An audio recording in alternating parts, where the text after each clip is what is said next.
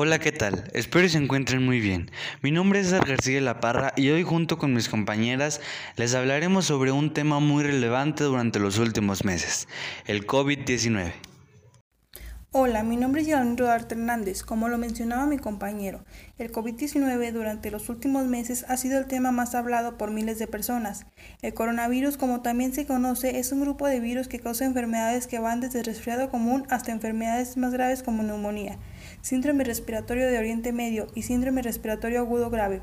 Cabe destacar que la cepa de coronavirus que ha causado el brote en China es nueva y no se conocía previamente. El primer caso confirmado en México se presentó en la CDMX y se trató de un mexicano que había viajado días antes a Italia y tenía síntomas leves. Pocas horas después se confirmó otro caso en el estado de Sinaloa y un tercer caso nuevamente en la Ciudad de México. El primer fallecimiento por esta enfermedad en el país ocurrió el 18 de marzo del 2020 al cual a casi ya nueve meses del primer contagio en México, hasta el día de hoy se presentan 1.6 millones de contagios, 792 mil recuperados y desafortunadamente 103 mil muertes. Cabe recalcar que solo estamos hablando de México. Hola, mi nombre es Vanessa Rodríguez García. El 23 de marzo del 2020 comenzó una de las etapas más difíciles para todos los mexicanos, el cual aún no ha terminado. En el momento en el que a la ciudadanía se le indicó al quedarse en casa fue cuando una de las peores crisis de todos los tiempos dio inicio. Escuelas cerradas, establecimientos comerciales se mantienen a un 50% de su capacidad. Grandes empresas cerraron lugares turísticos y centros comerciales. Cerraron sus puertas al público, pero esto no es lo peor. Lo peor fue que miles de personas se quedaron sin empleo y una gran crisis económica impactó al país. ¿Qué tal? Mi nombre es Diana Lozano Cerrato.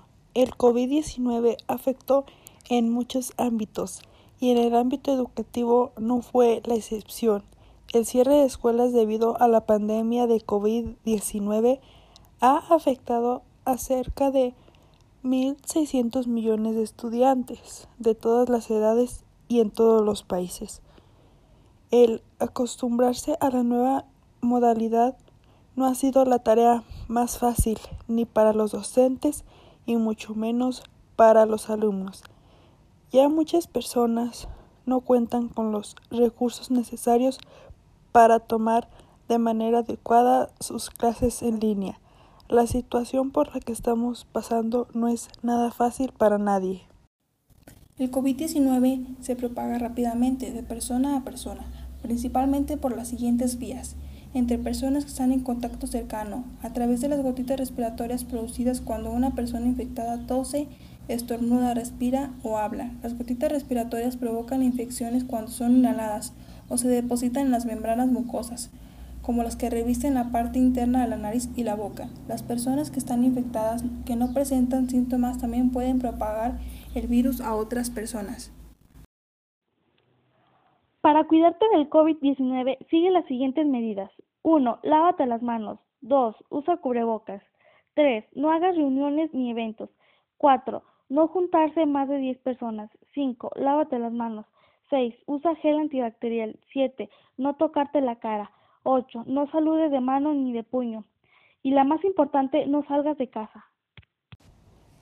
Las mascarillas pueden ayudar a prevenir que las personas que las lleven propaguen el virus y lo contagien a otras personas. Sin embargo, no protegen frente al COVID-19 por sí solas, sino que deben combinarse con el distanciamiento físico y la higiene de manos.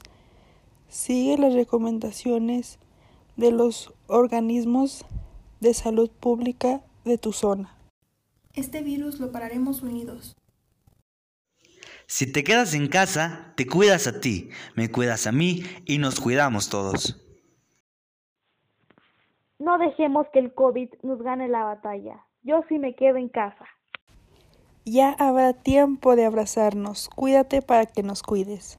Espero y les haya servido de algo esta información. No te la quedes, compártela y así salvaremos vidas. Gracias.